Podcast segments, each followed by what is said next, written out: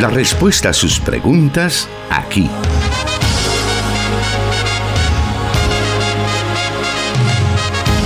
En Solución Bíblica. Comenzamos.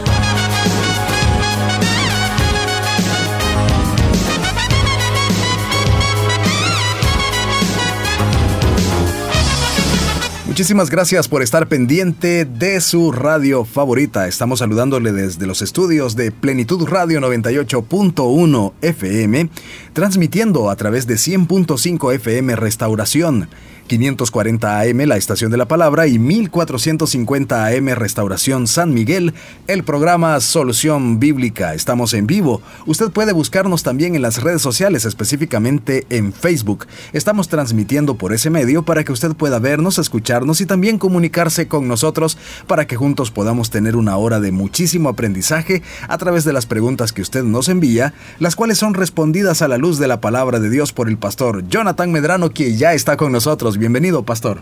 Muchas gracias, hermano Miguel, y para todos nuestros oyentes que en diferentes partes del mundo o al interior de nuestro país están pendientes ya de la señal del 98.1 FM, donde se genera este programa Solución Bíblica, que tiene como objetivo tratar la manera de responder a las inquietudes que nuestros oyentes nos trasladan a través de los diferentes medios. Así que qué alegría que a las puertas de este fin de semana tengamos este espacio para aprender un poco más de la palabra de Dios.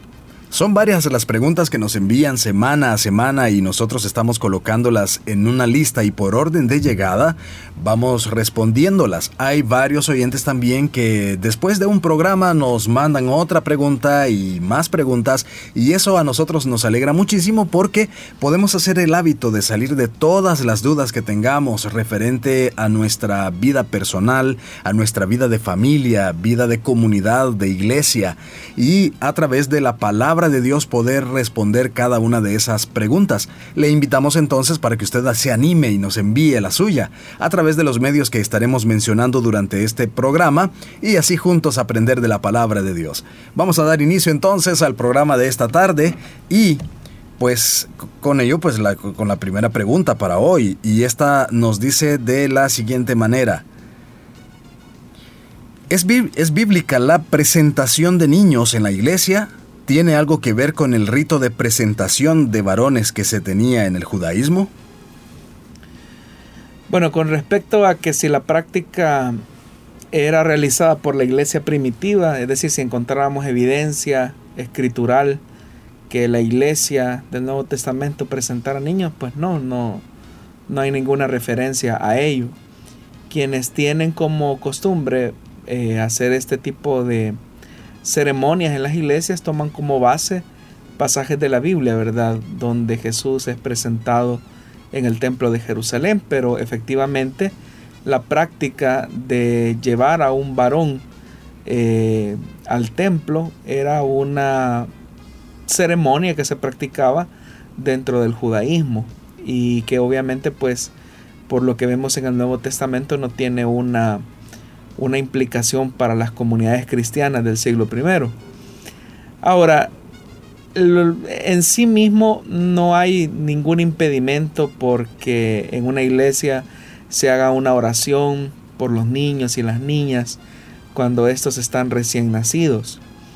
El punto es que los padres de familia que solicitan este tipo de intervención en la iglesia comprendan la responsabilidad que tienen como padres, porque hay personas que piensan que si el pastor ora por sus hijos recién nacidos en la iglesia, pues como que si eso les da una garantía de, de que su hijo va a ser una persona temerosa de Dios, que va a vivir en obediencia a la palabra de Dios, que por consecuencia va a ser un buen ciudadano, un buen estudiante, eh, una buena persona.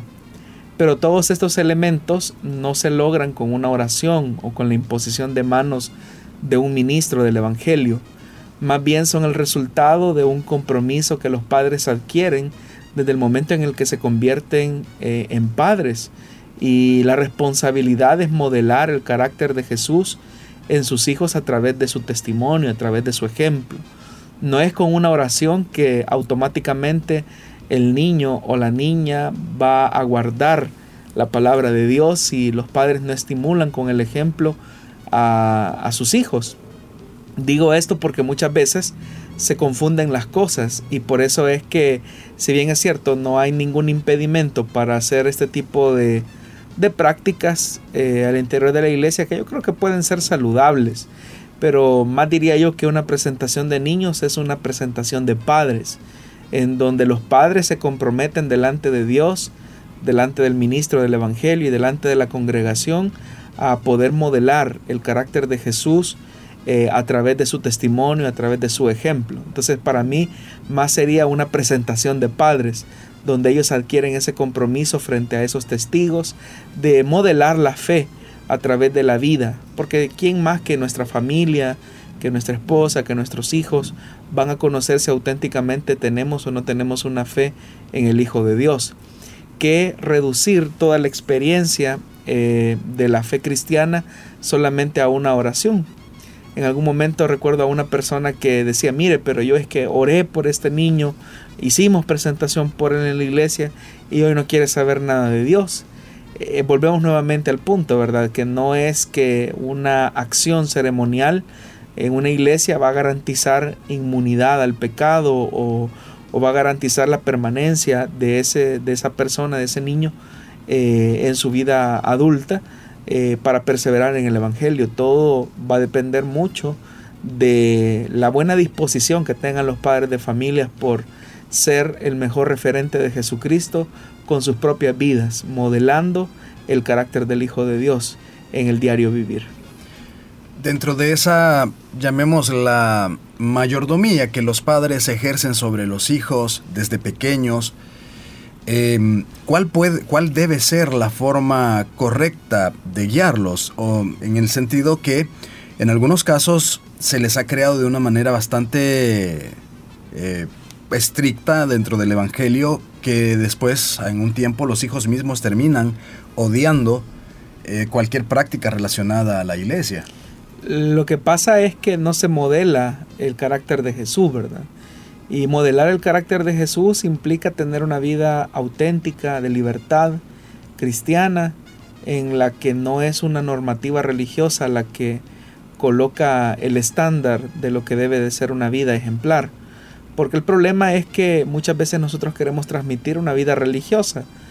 Y el problema de transmitir eso de manera dogmática y religiosa es que podemos hacer de ellos eh, hipócritas. Ellos pueden, por ejemplo, notar que eh, padres de familia en la iglesia son muy devotos, son personas muy entregadas a las cosas de Dios, pero resulta ser que cuando ellos están en la intimidad del hogar, pues pareciera ser que la versión que eh, conocimos en la iglesia pues no coincide con la de la intimidad, con la del hogar. Ellos son muy inteligentes al notar la forma en cómo tratamos nosotros a, sus madres, la forma en que eh, ellas tratan a sus padres, la forma en cómo corregimos un error, cómo los disciplinamos, si nos volvemos iracundos, hirientes, despectivos, si los valores que reflejamos al interior del hogar eh, pues distan mucho de la ética cristiana, nuestros hijos lo van a notar. Entonces el problema es que muchas veces los padres de familia cuando llegan a edades difíciles, como por ejemplo la adolescencia o la juventud, se preguntan, bueno, ¿y por qué mi hijo no quiere saber nada de Dios? Lo que ocurre, y habría que ver, eh, es el tipo de ejemplo, el tipo de cristianismo que se les ha inyectado en el hogar y lamentablemente los cristianos de segunda generación tienen muy malos referentes en sus padres.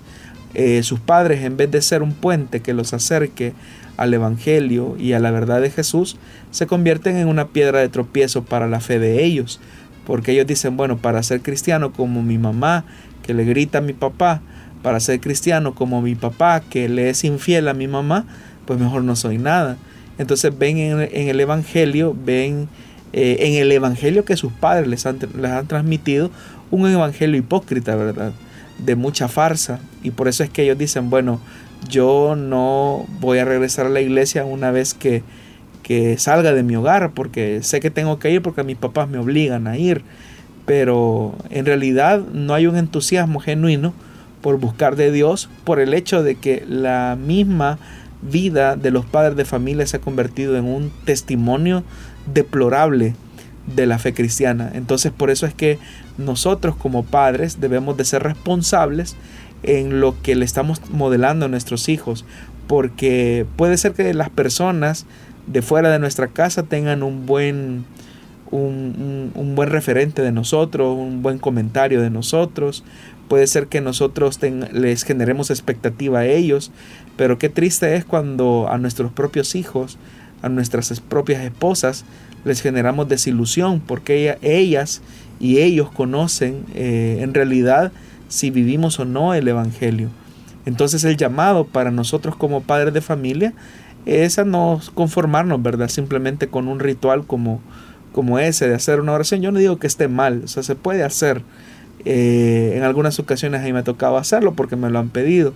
Pero eso no significa y no garantiza, yo siempre se lo digo a los padres de familia, no garantiza que su hijo o su hija va a ser un hombre piadoso, un hombre temeroso, una mujer temerosa de Dios. Eso solamente son virtudes que se logran cuando nuestros hijos verdaderamente conocen al Hijo de Dios y cuando nuestro ejemplo les estimula a ellos a ser como nosotros en la misma medida o proporción que nosotros también queremos ser como Jesús.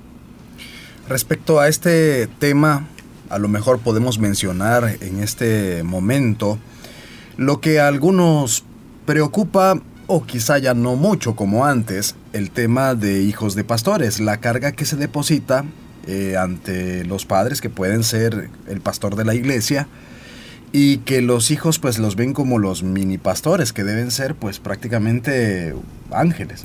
Hay una presión que se genera hacia la familia pastoral y casi siempre hermano eh, esa presión viene de la gente que tiene menos solvencia porque muchas veces eh, se quiere ejercer una presión sobre los hijos de pastores por parte de personas cuyos hijos andan más perdidos que, que, muchas veces muchos inconversos, ¿verdad? Entonces quieren que los hijos de los pastores sean eh, prácticamente inmaculados, cosa que no es así. Entonces, eh, la recomendación, ¿verdad? Para los que somos ministros del Evangelio, pues es lo primero, ¿verdad? Lo que decíamos, modelar el carácter de Jesús en nuestras relaciones privadas con ellos, pero también permitirles una vida de desarrollo normal, es decir, que ellos puedan tener relaciones de amistad en la iglesia, eh, ¿por qué no también en sus centros de estudio? Que puedan desarrollar actividades propias de su edad. Pero muchas veces, cuando son niños, por ejemplo, eh, se les pide que los niños, los hijos de, los pastores sean eh, prácticamente estatuas, ¿verdad? Que no se mueven.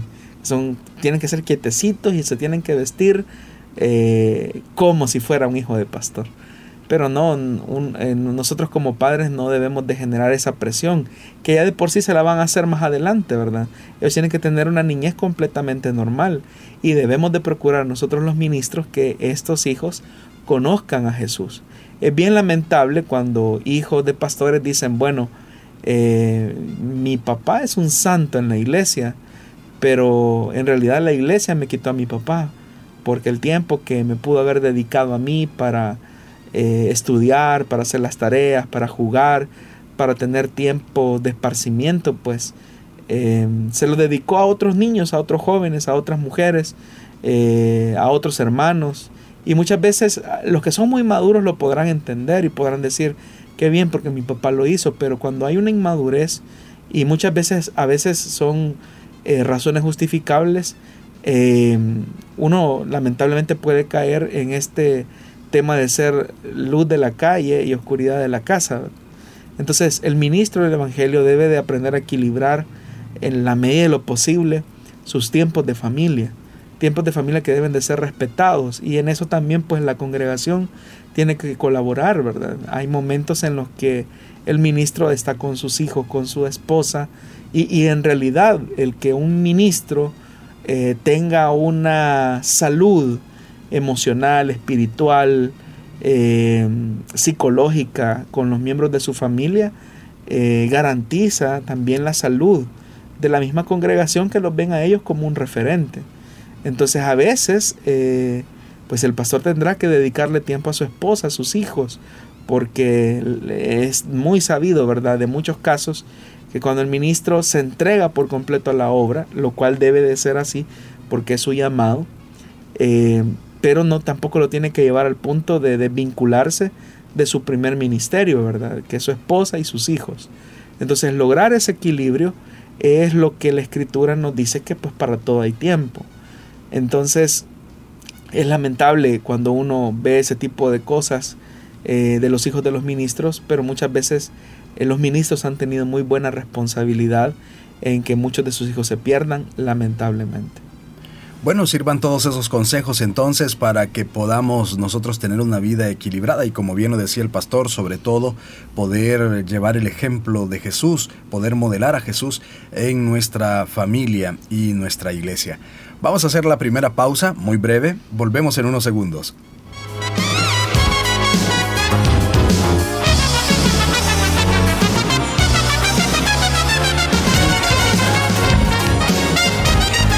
Escríbenos tus preguntas al número de WhatsApp de Plenitud Radio 503 7848 5605 y número de WhatsApp de Restauración 503 78 56 94 96.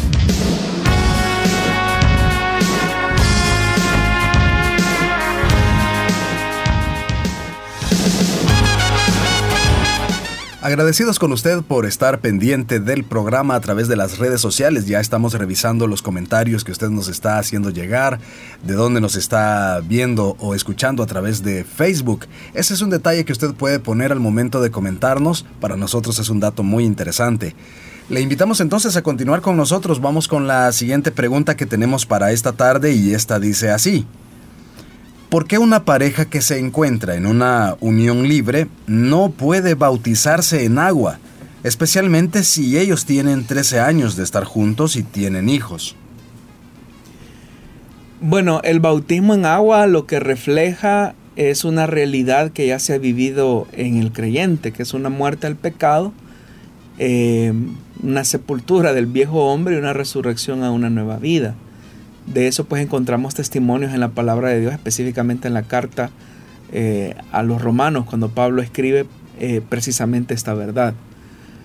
Ahora, si el bautismo solamente transmite una verdad que el creyente ha experimentado, que una pareja o una persona esté viviendo en unión libre o en fornicación, como también la Biblia lo especifica, eh, pues no haría honor a esa verdad que se desea reflejar a través de las aguas bautismales.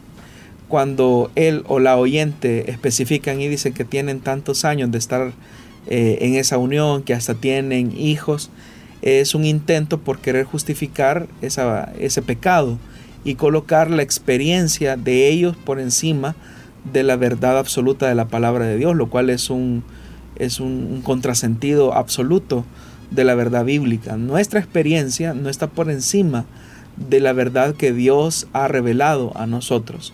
Entonces, si Dios dice que el matrimonio eh, es honroso en todas aquellas personas que, que pues eh, están unidos en ese vínculo matrimonial, eh, eso también es una garantía de que también estamos en una perfecta obediencia a su palabra. Entonces, nosotros no podemos condicionar la verdad revelada de Dios a nuestra propia experiencia. Porque usted puede pensar, bueno, ya tenemos tantos años de estar juntos y nos amamos y nos queremos. Pues por la misma razón que usted ama a esa persona y que ya tienen tantos años de estar juntos, eso lo debería de, llevar a un nivel más intenso y más profundo de ese amor al ser obedientes eh, al, primer de los, al primero de los amores a los que debemos de responder, que es el amor de Dios hacia nosotros.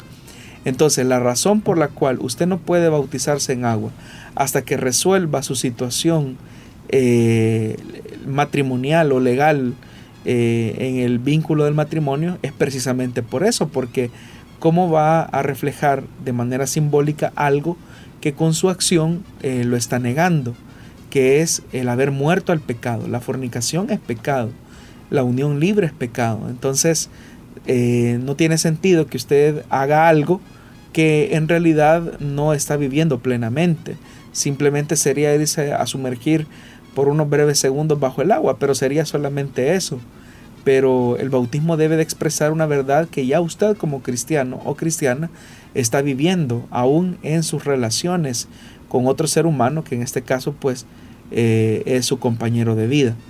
Así es que yo le animaría para que tome con seriedad la responsabilidad de la palabra de Dios, eh, busque eh, formalizar su vida y sobre esa base, en una actitud de obediencia, pues usted pueda proceder a las aguas bautismales que lo que van a reflejar es su deseo auténtico de obedecer la palabra de Dios. Y si eh, la Biblia nos está mencionando que la unión entre un hombre y una mujer es válido eh, para toda la vida en el marco del matrimonio, pues debe de hacerlo, pues esa es la voluntad de Dios. Hablando siempre sobre este tema, surge la pregunta también, y nos la envían en muchas ocasiones, de cuando viven en unión libre, pero uno de los dos cónyuges no es cristiano y no está interesado en, mucho menos en, en el tema del bautismo, pero el otro cónyuge sí quiere bautizarse y participar de la experiencia, por ejemplo, de la, de la cena del Señor, que es un requisito ser bautizado. ¿Qué se puede decir a estos cónyuges que están en esta situación? Bueno, lo que la escritura nos dice, ¿verdad? Es que el cristiano pues debe de buscar sobre todas las cosas la armonía eh, por eso es que se anima a que el cristiano no se separe de su esposo o de su esposa inconverso, porque probablemente por el testimonio de este creyente, el, esposo o la esposa inconverso, eh, inconversa también pueden llegar al Evangelio. Entonces, eh, el que ha nacido de nuevo, la persona que ha conocido a Jesús, debe de ser paciente, no debe de disolver la relación inmediatamente porque eh, podría ser que a través de usted el Señor se manifieste a esa persona con la que ha estado unido quién sabe por cuánto tiempo. Eh, ahora, si esto es motivo de separación, pero no por una iniciativa del creyente, sino por una iniciativa del inconverso, pues es algo que usted no puede controlar. Incluso el apóstol Pablo cuando él escribe su carta a los Corintios en el capítulo número 7, en la primera carta a los Corintios en el capítulo 7, pues es que si el inconverso decide irse del seno familiar a causa de la fe, pues en esa condición, en ese caso, ya el cristiano está libre de toda responsabilidad.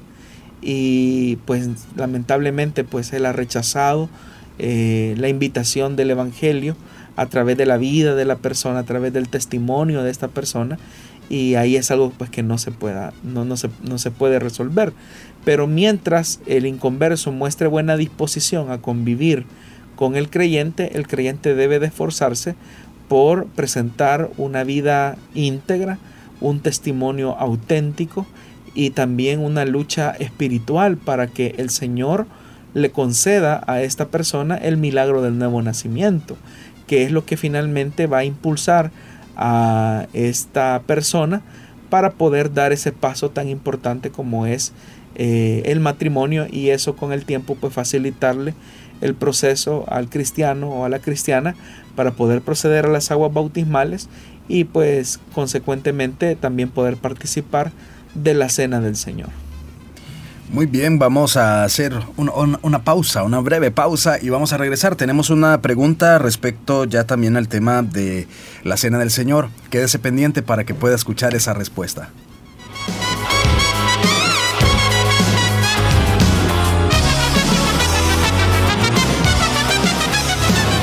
...100.5 FM Restauración... ...transmitiendo en vivo... ...Solución Bíblica...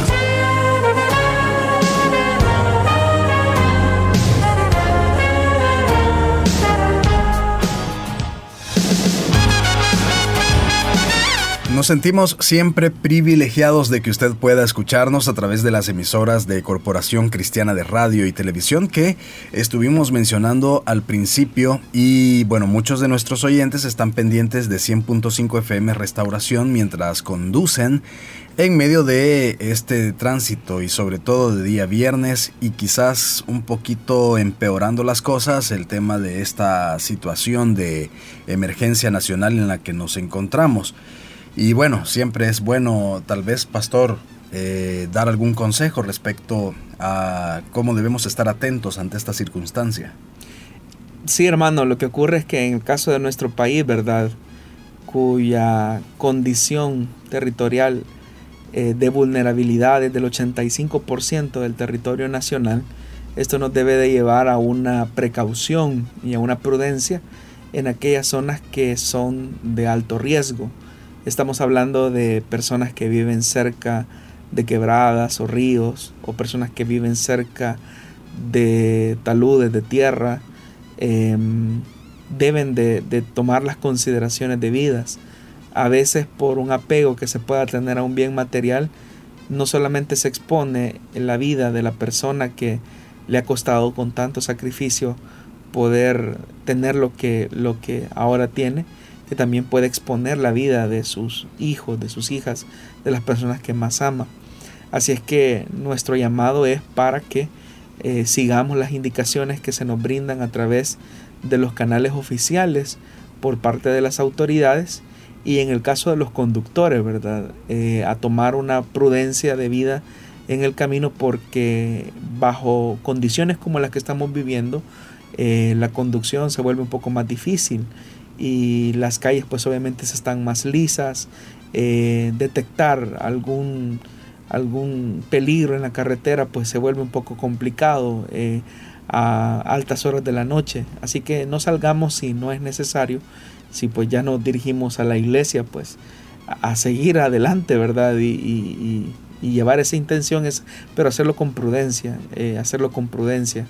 Eh, esa sería nuestra recomendación. Muy bien, y a estar atento de la información que se esté brindando en medios oficiales, medios serios, como en el caso de la Corporación Cristiana de Radio y Televisión. Usted puede encontrarnos en, los diferentes, en las diferentes plataformas como Facebook, Twitter, Instagram, Ahí puede encontrarnos y estar al tanto de los de la información que brinda tanto Restauración como Plenitud Radio y todos los medios de Corporación Cristiana de Radio y Televisión, los medios oficiales, las diferentes también cuentas de las eh, autoridades correspondientes y que ellos pueden brindarnos mejor eh, asesoría o mejor eh, protección también para que nosotros podamos estar seguros en este tiempo de alerta respecto a las condiciones del tiempo. Ese es un consejo que le brindamos acá a través de Plenitud Radio. Mientras tanto, vamos a continuar aprendiendo de la palabra de Dios con las preguntas que usted nos ha enviado. Vamos a la siguiente de esta tarde y esta nos dice así. He escuchado que al momento de celebrarse la Santa Cena, en la iglesia el pastor coloca como requisito el ser bautizado en agua. ¿Por qué es necesario ser bautizado en agua para tomar la cena del Señor? ¿Era un requisito que se pedía en la iglesia primitiva? Bueno, aquí entramos a otro aspecto, ¿verdad? De, del bautismo en agua. Y es que como el bautismo en agua también es un reflejo eh, simbólico y es un testimonio público de nuestra identificación con la muerte, con la eh, sepultura y la resurrección de Cristo.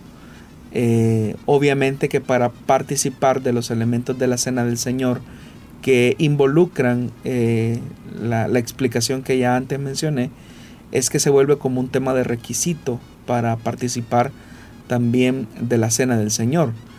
Testimonio tenemos acerca de esta verdad en documentos em, que no pertenecen, digamos, al canon de la escritura, como por ejemplo la Didaje, que era la normativa de los apóstoles y es un documento que pertenece al siglo I y en el que se especificaba que, por ejemplo, los cristianos eh, participaban de la cena del Señor siempre y cuando estos estuvieran bautizados en agua. Y la razón que se daba era precisamente por esta siendo que lo que se iba a conmemorar eran la muerte, eh, los padecimientos de Cristo, la muerte y los padecimientos de Cristo en la cruz y la victoria que él obtuvo al tercer día al resucitar. Y estos elementos también se vinculan estrechamente con el tema del bautismo en agua del creyente, que es como una identificación con la muerte y la resurrección de Cristo, pues eh, tendría un contrasentido que un creyente participe de la cena del Señor cuando en su expresión pública y en la manifestación pública de esa fe, pues no lo ha hecho, ¿verdad?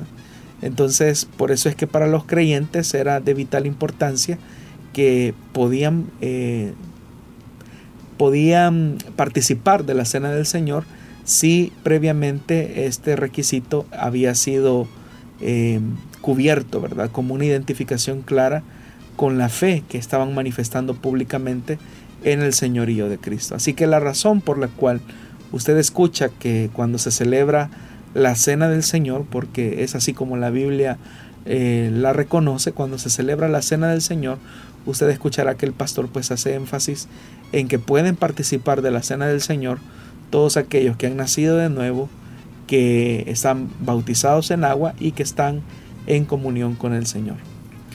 Sobre este punto de que también se menciona al momento de estar eh, celebrando esta ceremonia solemne, eh, hay algunas personas que se preguntan, ¿estaré en una verdadera comunión con Dios? ¿Me debo abstener? ¿Cuáles son aquellas cosas que pueden apartarnos de esa, de esa comunión y nos permita o, no nos permitan participar de la cena del Señor. Bueno, en realidad, hermano, eh, la cena del Señor es para que todos los creyentes participemos, todos los que hemos nacido de nuevo y como repito, estamos bautizados en agua. Y obviamente que en el camino de la vida cristiana eh, vamos cometiendo errores, pecados que de alguna manera al examinarnos pues nos damos cuenta que no están bien pero el propósito de examinarnos a nosotros mismos o en palabras de Pablo, juzgarnos a nosotros mismos, eh, es precisamente para que al hacer esa reflexión nosotros vengamos a la gracia reconciliadora de Dios y podamos ponernos a cuentas con Él. Y es precisamente en ese momento en el que se llama una reflexión sincera donde el cristiano pues tiene que examinarse profundamente cómo está su comunión con el Hijo de Dios. Pero eh, examinar o discernir el cuerpo del Señor también implica otra verdad, que es la que muchas veces no se hace un énfasis específico, y es con relación a la comunión con los hermanos. Si nuestra comunión con los hermanos de la congregación, del cuerpo de Cristo, que es de esa parte del cuerpo de Cristo, no está bien, pues el llamado está a que tratemos la manera de enmendar o solucionar eh, ese aspecto, porque si nosotros tenemos una discordia, una diferencia, un rencor, eh, una enemistad con alguien, estamos despreciando el cuerpo de Cristo. Porque hay que recordar que esas personas son parte del cuerpo de Cristo con las que tenemos una diferencia. Y si nosotros eh, les despreciamos, tenemos situaciones no resueltas con ellos, estamos haciendo lo mismo que hicieron los que ejecutaron al Señor Jesús al llevarlo a la cruz, que despreciaron su cuerpo. Y por eso es que lo humillaron de la forma en que lo hicieron. Entonces cuando una persona no tiene una comunión con sus hermanos, cuando no tiene una actitud de hermandad como el mandamiento de Jesús nos obliga a, como cristianos a tener, y aún así em, participamos de la cena del Señor, lo que estamos haciendo es despreciar el cuerpo de Cristo.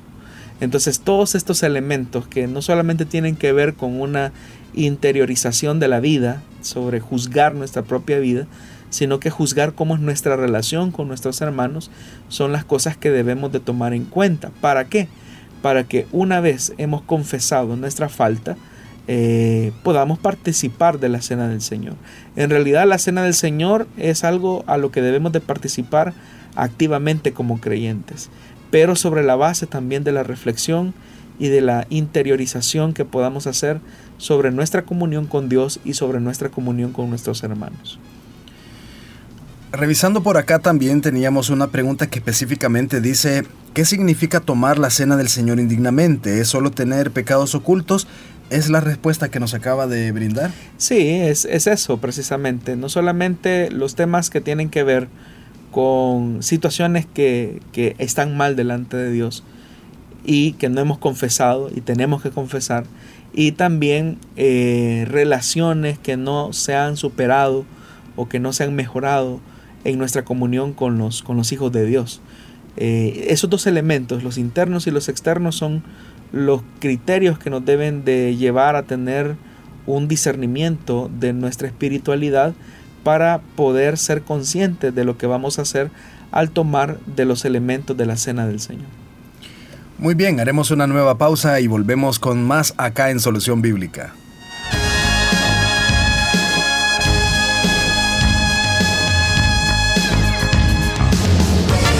Solución Bíblica. Puedes escucharlo en Spotify.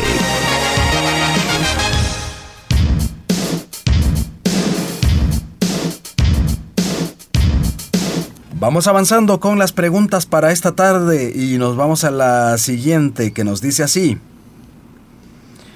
Sé que la oración es necesaria para el crecimiento espiritual.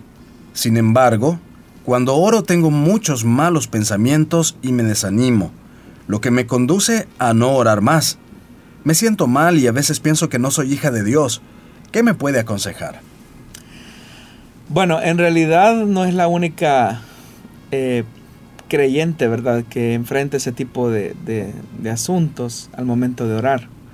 La oración eh, necesita de un ejercicio espiritual que se fundamente en la naturaleza de Dios, en su santidad, en su verdad, en su justicia, para evitar eh, caer en los vacíos a los que Jesús señaló en muchas ocasiones hablando acerca de los religiosos de su época, que dice la escritura que ellos hacían largas oraciones para verse bien ante los hombres, o que ellos pensaban que por su mucha palabrería serían escuchados por Dios. La oración tiene como fin modelarnos, irnos labrando el carácter, o sea, no es tanto como muchas veces se ha enseñado o lo hemos entendido, que es para, para pedir cosas a Dios de, para nuestro propio deleite, para nuestro propio placer. La oración debe de modelarnos, debe de irnos modelando. En ese ejercicio obviamente que tenemos una mente que debemos de ir renovando. Y para que esa mente sea renovada y así poder conocer la buena voluntad de Dios perfecta y agradable, eh, es importante que la reflexión parta de la escritura misma. ¿Qué áreas de la vida son las que necesito mejorar de acuerdo a la escritura y que sin la intervención de Dios, sin su ayuda, yo no podría alcanzar por sí solo? Entonces cuando yo me doy cuenta que hay ciertas áreas en mi vida que yo no puedo alcanzar, que yo no puedo mejorar, que yo no puedo cambiar, es ahí donde la oración me abre el camino para poder ser sincero delante de Dios. Y obviamente pues nuestra vieja naturaleza se va a oponer a esa petición.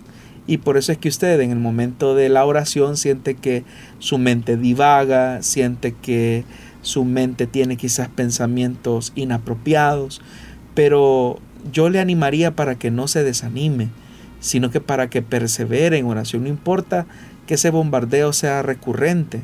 En realidad no es una experiencia que solamente le haya ocurrido a usted. Nos ha pasado a todos como cristianos en algún momento de nuestra vida. Pero lo que debemos de hacer es perseverar, no eh, levantarnos de nuestras rodillas hasta que tengamos la victoria. En la medida en que usted se va internando en esa comunión con el Señor a través de este medio, usted va a ir notando cómo su mente también va a ir siendo renovada eh, a la imagen del Hijo de Dios. Usted va a ver cómo el Espíritu Santo va acomodando y alineando sus pensamientos a la voluntad de Dios que Él ha revelado por medio de su palabra. De tal forma, en, de tal forma que la oración se va a volver para usted un estilo de vida pero no se debe de desanimar, sino que debe de perseverar hasta que esos pensamientos sean dominados por la palabra de Dios. Así que no se extrañe, no se entristezca, esa es la lucha que los creyentes tenemos y le agradezco por su sinceridad al trasladarnos esta inquietud al programa porque sé que es una de las experiencias que también muchos cristianos tienen o experimentan y por temor o por pena muchas veces no, no, no la exteriorizan y piensan que solamente a ellos les pasa, al punto que Satanás aprovecha esos espacios vacíos para generar ese tipo de, de, confusión o de culpa, de llevarlos al punto de decir que no son hijos de Dios. Eh, pero es precisamente porque Satanás desea que usted no ore. Él sabe que la oración es lo que la va a fortalecer, lo que le va a permitir poderle hacerle frente a las acechanzas del maligno. Así que por eso es que Jesús continuamente le decía y le recalcaba a sus discípulos que era necesario permanecer en alerta, eh, en vigilancia, en oración, para no entrar en tentación. Aún hay tiempo para más respuestas, haremos una breve pausa y volvemos.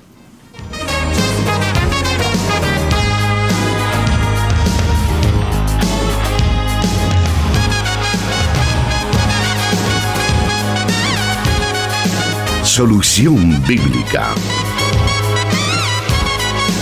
Puede escucharlo en SoundCloud.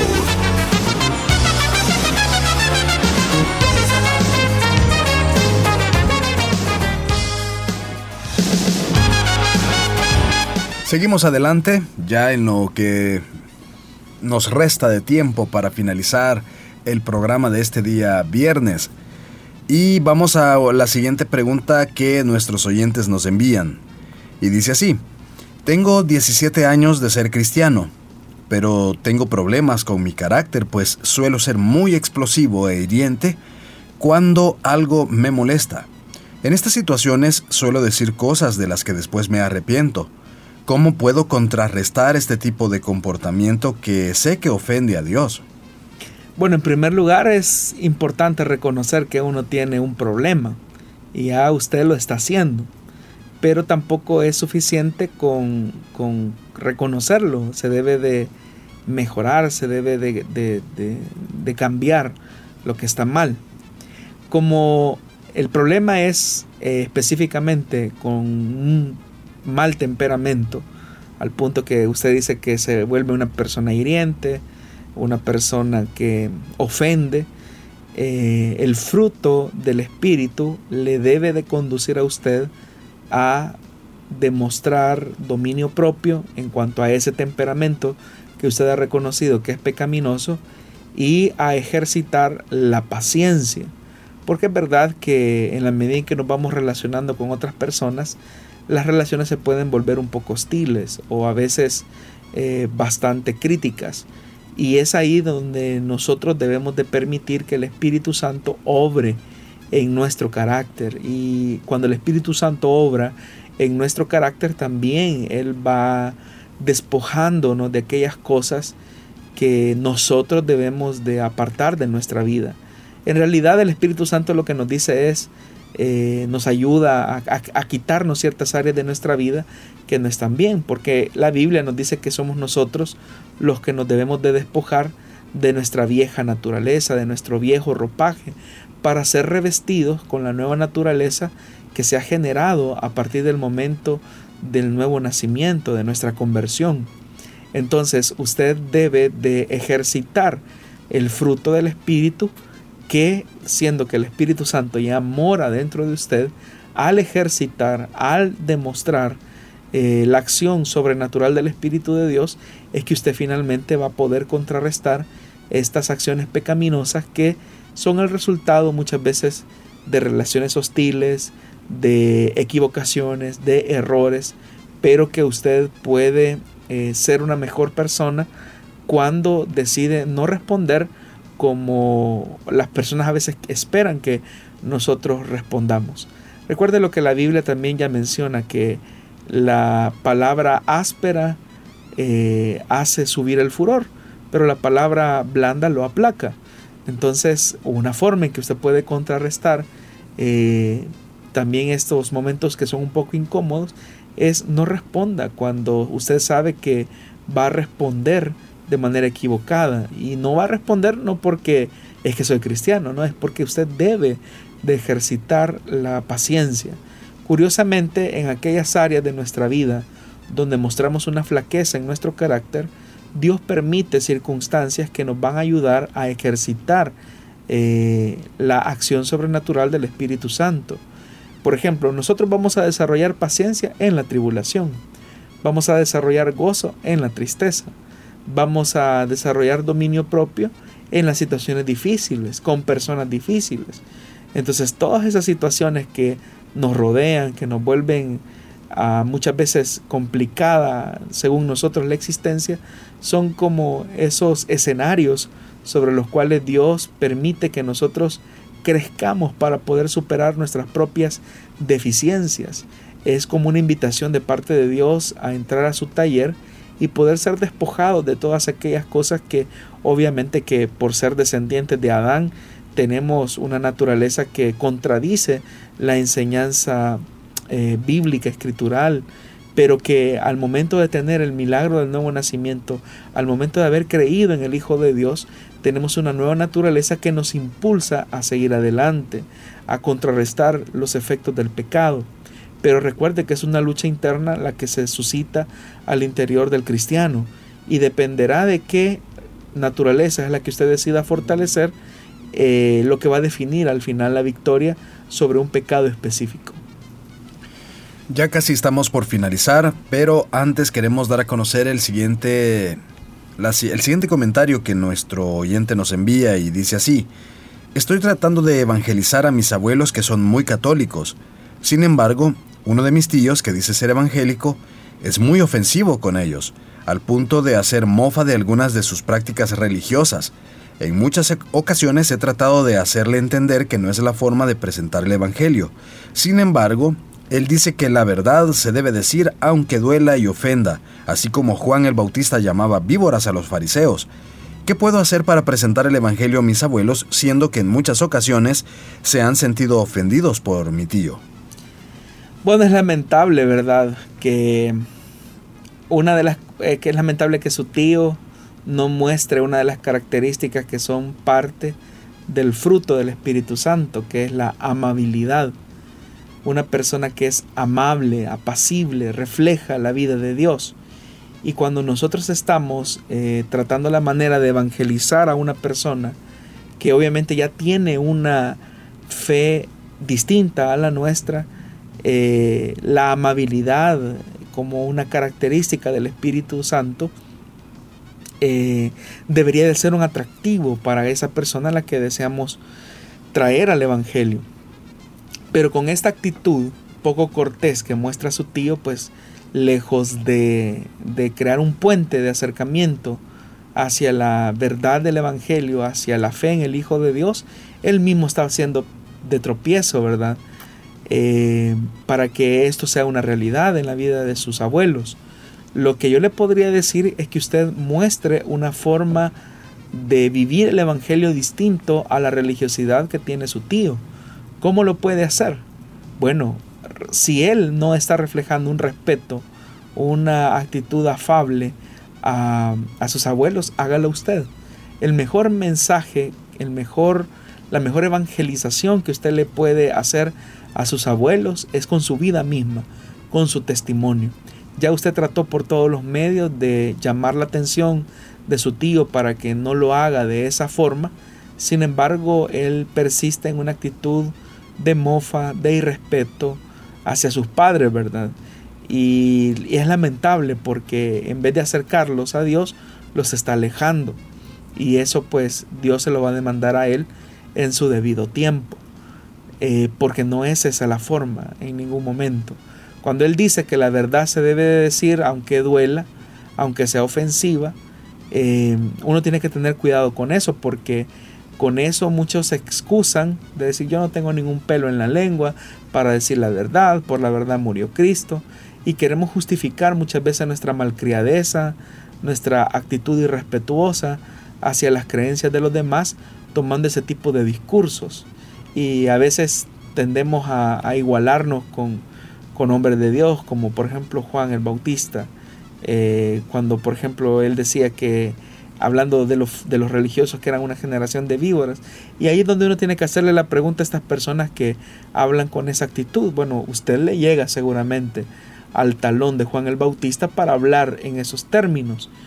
Y obviamente pues que al ver la, la actitud pues de la vida de la persona, uno va a notar los serios vacíos que tiene.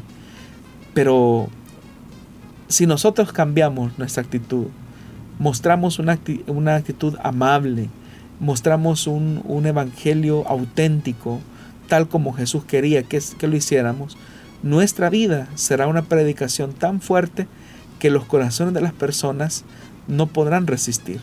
Así que yo le animo para que usted siga en esa actitud de respeto y con su vida siga testificando de Jesucristo y cuando sus abuelos vean que, que los creyentes no somos como su tío, ellos van a darse cuenta que su tío vive una religiosidad, en tanto que sí hay verdaderos creyentes que tienen una comunión sincera y auténtica con el Hijo de Dios.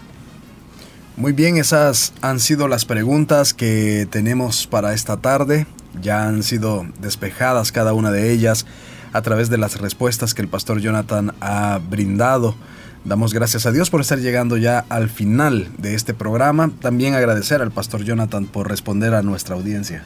No a usted, hermano Miguel, muchas gracias por trasladarnos las inquietudes de los hermanos y las hermanas y pues hacerles una invitación, estimados hermanos, amigos, para que este próximo, bueno, este fin de semana, ¿verdad? Todos nos involucremos en la célula que está más cercana a nuestra casa. Eh, las células nos permiten un espacio donde podemos desarrollar nuestros talentos, los dones que Dios nos ha entregado para bendecir y edificar el cuerpo de Cristo. Y también recordemos que las reuniones de celebración en la iglesia, en el centro eh, de reuniones de la iglesia, eh, nos permiten también seguir creciendo en nuestra fe en el Hijo de Dios. Así que cuando combinamos el servicio eh, los unos a los otros en las células y vamos y nos capacitamos en las reuniones de celebración, eh, vamos creciendo poco a poco. Así que todos a involucrarnos en las diferentes eh, actividades que se desarrollan al interior de las congregaciones y sobre todo, sobre todo, más que el involucramiento activo, la vivencia del Evangelio es lo que va a permitir que nuestra sociedad sea transformada por el reino de Dios.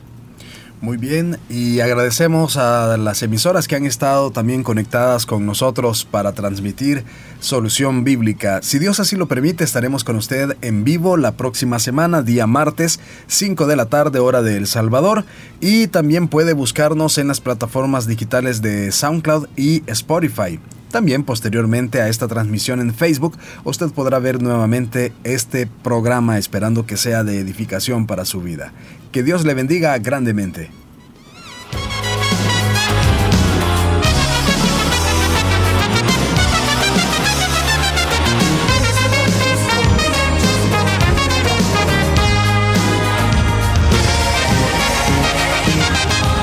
Dios da la sabiduría y el conocimiento Solución Bíblica.